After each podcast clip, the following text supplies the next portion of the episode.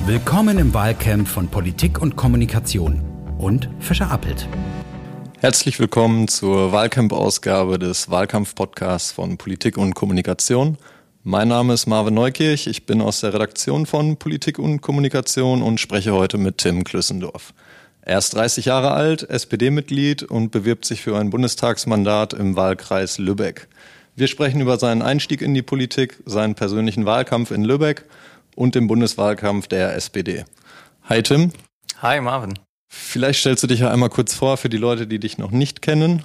Ja, du hast ja schon die Hälfte verraten. Ich bin 30 Jahre alt, äh, komme aus Lübeck, bin dort geboren und aufgewachsen, habe in Hamburg Volkswirtschaft und Betriebswirtschaft studiert, mit dem Master abgeschlossen und arbeite aktuell als rechte Hand des Bürgermeisters in der Hansestadt Lübeck, spiele Fußball äh, und trete jetzt für die SPD in Lübeck an zur Bundestagswahl. Du bist mit 16 Jahren in die SPD eingetreten. Also mit 15. Mit 15 sogar. Das müsste im Jahr 2007 gewesen sein. Ähm, warum bist du eingetreten so früh? Ähm, hat ja unterschiedliche Gründe, war ein bisschen komplexer. Ähm, ich hatte einen Lehrer, der sehr viel in Geschichte uns beigebracht hat über Weimarer Republik, äh, Nazireich. Da hat mich schon beeindruckt, wie die SPD damals agiert hat und dass sie immer stabil gegen rechts stand. Und wir hatten in Lübeck auch eine ganze Zeit lang richtige Nazi-Demos von der NPD organisiert, die genau in dieser Zeit waren. Und äh, ja, ich fand es cool, das Rote Parteibuch zu haben und da mitzumachen. Also hast du dir keine anderen Parteien vorher angeschaut, sondern es war allein wegen dem geschichtlichen Background schon klar, es muss die SPD werden. Genau, die Grundwerte und Grundüberzeugung und ich habe mir tatsächlich auch keine Parteiprogramme durchgelesen oder so und es war auch keine Entscheidung jetzt aus einer aus einem Momentum heraus oder so, dass ich jetzt irgendwie einen politischen Ansatz aus der Zeit gut fand, sondern einfach dieses grundsätzliche an der SPD. Bei der Kommunalwahl 2013 bist du dann als Kandidat der SPD direkt gewählt worden und warst damit von 2013 bis 2018 kommunalpolitisch aktiv. Wie war es für dich auf Kommunalebene Politik zu machen? Mache ich ja eigentlich bis heute. Ähm, Im Hauptberuf sozusagen habe ja die Seiten gewechselt. Ist für mich etwas super Schönes, weil man sehr viel mitgestalten kann, was in der direkten Umgebung ist. Egal, ob es jetzt Kita, Sportplatz, Straße, Brücke ist, wie auch immer. Ähm, man sitzt da wirklich am Hebel der Entscheidung. Und man kann auch schnell Ergebnisse sehen, was, glaube ich, in der großen Politik ein bisschen schwerer fällt. Aber das bringt schon auf kommunaler Ebene Spaß. Also bist du wahrscheinlich auch gerade im, im Sportbereich kommunalpolitisch aktiv? Und ja, eher im Jugendhilfebereich. Also ich war ähm, im Lübecker Jugendring aktiv. Ähm, Kreis Jugendringe haben ja meistens so eine Verbandsaufgabe, machen viel Arbeit auch für unterschiedliche Vereine und Verbände, ähm, Unterstützungsangebote. Und da bin ich bis heute noch im Vorstand und habe deswegen Jugendhilfepolitik vor allen Dingen gemacht, bin dann schnell auch zur Kita und ja, Grundschulpolitik gekommen, also eher solche Themen. Im Jahr 2017 hast du dann die Wahlkampfleitung für Jan Lindenau zur Bürgermeisterwahl in Lübeck übernommen. Ähm, wie war das für dich, einen Wahlkampf zu leiten? Das war schon eine krasse Erfahrung, vor allen Dingen, weil die Ausgangslage alles andere als gut war. Also wir hatten die Ausgangslage, dass tatsächlich alle Parteien von Linke bis CDU und FDP eine parteilose Kandidatin unterstützt haben einfach um die SPD nach 100 Jahren gefühlt aus dem Rathaus zu kicken. Und das war für uns ja eine Sondermotivation, ähm, trotzdem den Wahlkampf zu gewinnen. Jan ist auch das erste Mal angetreten, hat einen langjährigen SPD-Bürgermeister vorher, der dann in Rente gegangen ist. Und haben im ersten Wahlgang noch zurückgelegen, im zweiten Wahlgang dann in der Stichwahl gewonnen. Und das war einfach eine super aufregende Zeit und mit vielen, vielen Erfahrungen, die ich gesammelt habe, die ich jetzt auch einbringen kann. Hattest du schon Wahlkampferfahrung vorher oder ähm, vielleicht durch deinen eigenen Wahlkampf in der, in der Kommunalwahl oder äh, hattest du noch Hilfe für die Bürgermeisterwahl? Also gefühlt mache ich ja seitdem ich in der SPD bin nur Wahlkampf, weil irgendwie jedes Jahr was anliegt. Äh, angefangen 2009, dann als Juso-Vorsitzender, irgendwie Bundestagswahl, Landtagswahl, Europawahl dann später auch für einen Landtagsabgeordneten, für den ich ähm, gearbeitet habe, neben dem Studium, auch um mein Studium zu finanzieren, hatten wir natürlich auch ein paar Landtagswahlen, meinen eigenen Kommunalwahlkampf, also gab schon eine Menge Erfahrung.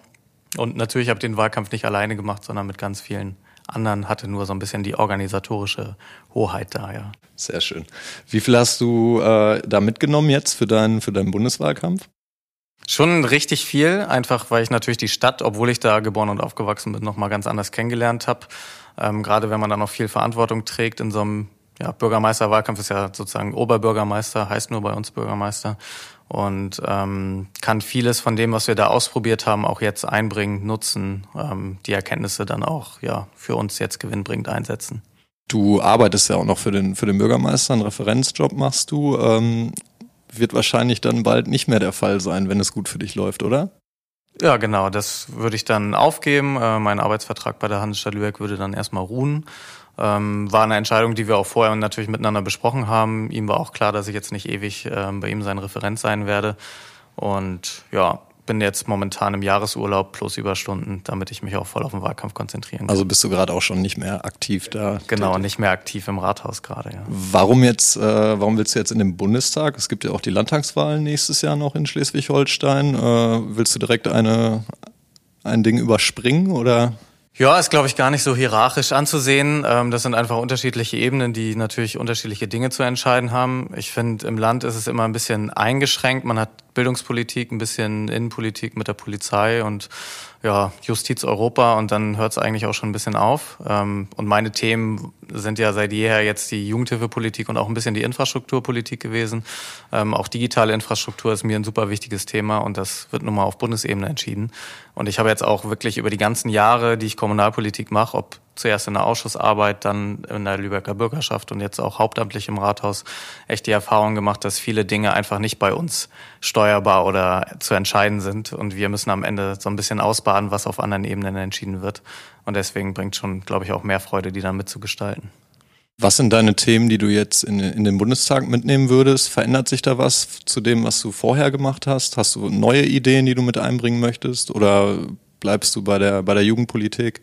Also es baut so ein bisschen aufeinander auf. Natürlich ähm, bin ich in den Themenfeldern, wo ich bisher aktiv war, auch inhaltlich am sattelfestesten und habe am meisten ja Einblicke, Erfahrungen sammeln können, was da verändert werden muss.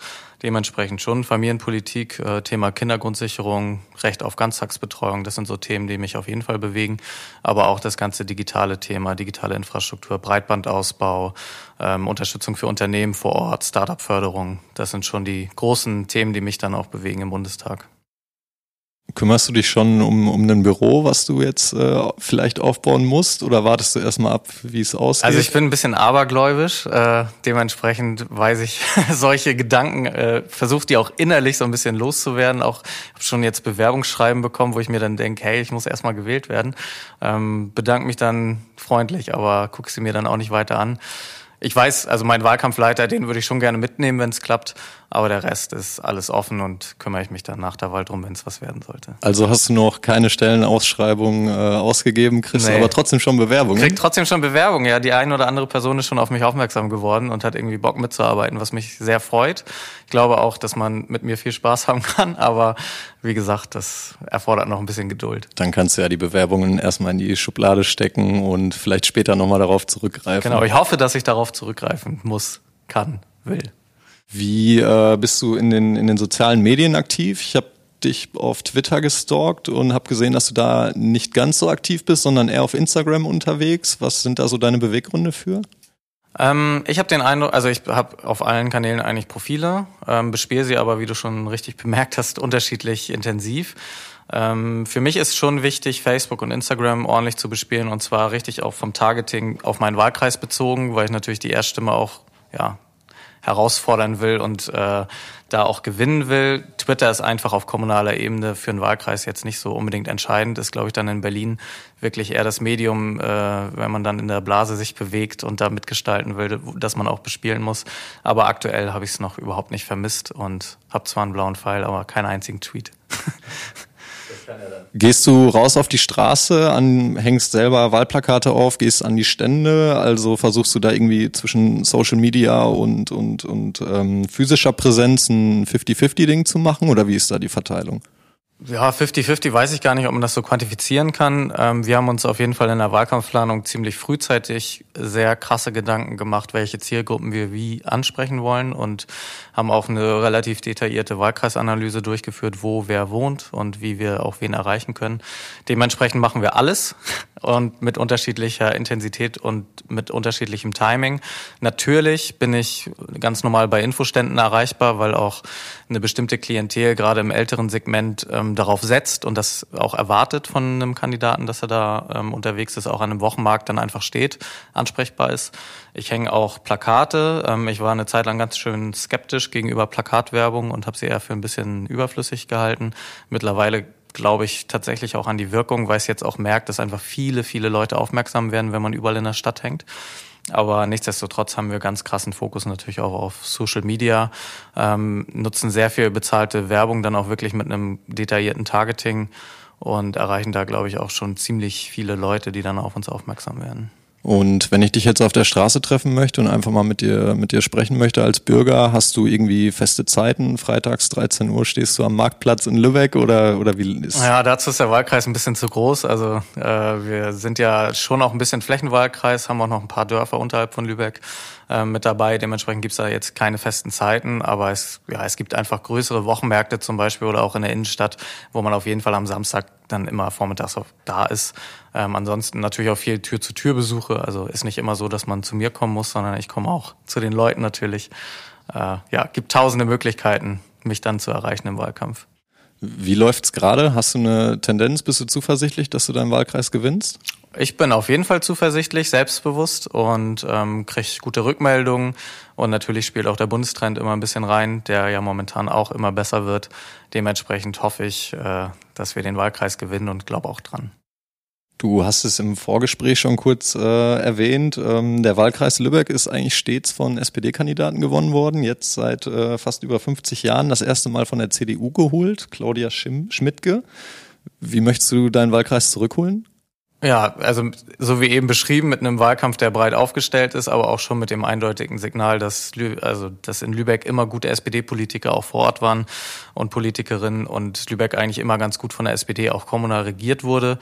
Die SPD-Abgeordneten immer gut auch Cash aus Berlin abgezogen haben sozusagen und es sich lohnt, auch wieder einen neuen SPD-Kandidaten zu unterstützen, der das fortführen wird. Was hältst du von Olaf Scholz als Kanzlerkandidaten? Extrem solide Performance. Äh, verkauft sich gut, verkauft unser Programm gut, ähm, so gut wie fehlerfrei, überzeugt auf jeden Fall auch gegenüber den anderen beiden Kandidierenden und glaube, wir haben da den richtigen Mann aufgestellt. Was macht er besser als die anderen beiden Kandidaten? Er konzentriert sich auf jeden Fall mehr auf sich, auf seine Inhalte, auf seine Person. Er ist nicht so fehleranfällig, was glaube ich auch an seiner langen Erfahrung liegt. Ähm, hat sich, glaube ich, jetzt keinen einzigen Fehltritt geleistet in der gesamten Kampagne und überzeugt auch mittlerweile mit seinem Auftreten, was ja am Anfang ein bisschen gebraucht hat, um, um ins Rollen zu kommen. Aber mittlerweile strahlt er auch Zuversicht und die nötige Kraft aus, um ja die Leute zu überzeugen, dass sie ihm auch das Kanzleramt zuzutrauen haben. Ich höre viele Stimmen von außen, die, die sagen, der aktuelle Wahlkampf ist ein Schlafwagen-Wahlkampf. Wie siehst du das? Ja, Geht mir manchmal auch so, dass ich den Eindruck habe, ähm, da könnte ein bisschen mehr Power hinter sein. Allerdings weiß ich jetzt auch kein Patentrezept, wie man das irgendwie lösen kann. Ich finde es ein bisschen schade, dass gerade auch die Medienlandschaft sich dann so sehr auf diese persönlichen Dinge konzentriert hat, auch in den gesamten letzten Wochen und Monaten. Irgendwie rauf und runter Lebensläufe und irgendwie Gelächter im Hintergrund und so diskutiert hat. Und da ist es auch schwierig, dann eine Kampagne inhaltlicher Art zu entwickeln, ähm, weil man sich ja auch ständig damit beschäftigt. Und ja, dementsprechend ist so ein bisschen von beiden Seiten, also von der Öffentlichkeit und von der Politik selbst, glaube ich, zu verantworten, dass da noch nicht so richtig Power auch in der inhaltlichen Debatte aufgekommen ist. Die Punkte, die du gerade genannt hast, sind ja eher gut für euch äh, ausgegangen. Ähm, findest du, dass mit den anderen Kandidaten irgendwie unfair umgegangen wurde, dass jetzt äh, der Lebenslauf vielleicht nicht das Wichtigste ist von Annalena Baerbock oder Unfair würde ich nicht sagen. Also ich meine, am Ende ist natürlich jeder so ein bisschen selbstverantwortlich für seine, ja, für seine Performance, das, was er so aufs Feld legt. Ähm, ich glaube, man hat, hätte das schneller abmoderieren können, indem man auch schneller einsichtig gewesen wäre und ja gesagt hätte, ist klar, ist blöd gelaufen, so das lass uns jetzt mal wieder auf die Inhalte konzentrieren, so dieses gegen Anreden und dann immer zu sagen, hier wird eine Kampagne gegen eine Frau gestartet und so. Ich meine, wenn man fürs deutsche Kanzleramt kandidiert, dann weiß man eigentlich vorher, dass da alles auseinandergepflückt wird und das strahlt dann eher für mich so ein bisschen Naivität aus, wenn man davon überrascht wird. Naivität und handwerkliche Mangel? Handwerkliche Mangel auf jeden Fall. Also gerade in der, in der insgesamten Außenkommunikation, das hat ja auch dann Robert Habeck deutlich nochmal betont, hat man, glaube ich, dann auch viele Fehler gemacht und hätte da ordentlich ja, Schaden vermeiden können. Die, also eure Umfragewerte sehen plötzlich hervorragend aus. Bist du selber überrascht oder hast du von Anfang an gedacht, äh, da kommt noch was? Also hervorragend. Ich meine, wir waren 2013 mit Per Steinbrück, glaube ich, bei 25 Prozent, freuen uns jetzt irgendwie über 22, weil wir so lange im Keller festgehangen haben.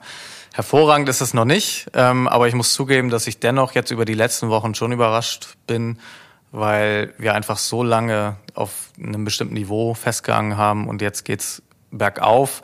Es freut mich aber und ich finde es auch gut, dass ja das nicht aus dem Himmel kommt, sondern auch begründet ist in Tatsachen. Also unser Programm nicht schlecht ist, der Kandidat ganz solide abliefert. Ähm, das ja, gibt Motivation für die letzten vier bis fünf Wochen. Bist du im Kopf schon mögliche Koalitionen durchgegangen? Ja, ist eine sehr häufig gestellte Frage am Infostand auch, weil die Leute natürlich schon wissen wollen, wie es nach der Wahl weitergeht. Aber ja, es verändert sich momentan ja auch so viel noch, es bewegt sich viel, es sind auch Umfragen, es ist natürlich keine Wahlprognose, also man muss auch erstmal abwarten, was bei rauskommt. Und es wird auf jeden Fall sehr herausfordernd, da eine Koalition zu bilden, weil einfach auch ganz viele unterschiedliche Bündnisse möglich sind. Was äh, bewegt die Bürger sonst, wenn du am Infostand stehst? Was sind die äh, meistgestellten Fragen jetzt abgesehen von der Koalition? Also diese persönlichen Fragen um die Kanzlerkandidatur natürlich, aber auch um die Kandidaten vor Ort. Ähm, aber wenn es inhaltlich sozusagen geht, dann in letzter Zeit sehr viel Afghanistan, gerade in den letzten Wochen. Und davor Klimaschutz als Dauerbrenner auf jeden Fall. Mit den unterschiedlichen Ausprägungen. Also was bedeutet das für meinen Arbeitsplatz? Was bedeutet das für mein privates Leben? Ähm, wie muss ich mich umstellen? Auf was muss ich verzichten? Das sind schon häufig gestellte Fragen. Was wollt ihr auf Bundesebene erreichen? Ja, also Klimaschutz natürlich als großes Thema, neues Klimaschutzgesetz mit sehr viel ja, ambitionierteren Maßnahmen auf jeden Fall beschließen. Ähm, das ist, glaube ich, egal welche Regierung danach kommt, notwendig. Aber auch für mich persönlich ähm, die Digitalisierung von Deutschland voranzutreiben, dass wir endlich modernes Land werden. Wenn man sich anguckt im europäischen Vergleich, wo wir da bei den Eckwerten sind, ist das einfach unterirdisch. Und als SPD-Kandidat ist für mich natürlich im Mittelpunkt dabei immer, dass wir auch eine gerechtere Gesellschaft werden, egal ob es jetzt über Einkommensteuerreform, Vermögensteuer oder aber auch eine Kindergrundsicherung, äh, ob es darum geht, da gibt es eine Menge zu tun, dass wir unsere Gesellschaft näher zusammenbringen. Vielleicht schauen wir noch mal ganz kurz auf äh, Afghanistan. Ähm, Heiko Maas hatte, glaube ich, vor, vor drei Wochen gesagt, äh, es ist nicht abzusehen, dass ähm, Kabul eingenommen wird. Jetzt äh, hat er sich, glaube ich, vor einer Woche hingestellt und hat gesagt, ja, wir sind alle überrascht. Ähm, ist es so überraschend gewesen? Ja, da fragst du auf jeden Fall den Richtigen. Ich verfüge natürlich nicht über seine Informationen, die er hat. Er kriegt ja irgendwie Geheimdienstprotokolle und keine Ahnung, NATO-Auswertungen und was weiß ich, was die alles haben. Anscheinend ist ja die gesamte NATO äh, von falschen Annahmen ausgegangen. Oder wenn man jetzt ganz äh, verwegen ist, denkt man vielleicht sogar, dass es eine bewusste Falschannahme war. Das würde ich aber gar nicht unterstellen wollen, sondern ich glaube einfach, dass man selbst in den 20 Jahren, die man da war, es nicht geschafft hat, das Land wirklich zu verstehen oder zumindest sich so einen Überblick zu verschaffen, dass man solche Situationen auch einschätzen kann. Und ja, absolut verheerend für alle, die darunter jetzt leiden müssen, dass so ein Abzug ihr Leben bedroht und man vorher nicht ja, die Organisation besser hinbekommen hat, die Leute dann auch rechtzeitig auszufliegen. Also würdest du dafür stimmen, Ortskräfte auszufliegen? Ja, selbstverständlich. Sehr schön. Dann möchte ich mich bedanken für das Gespräch mit dir und äh, wünsche dir viel Glück für deinen Wahlkampf. Ja, vielen Dank, hat Spaß gebracht.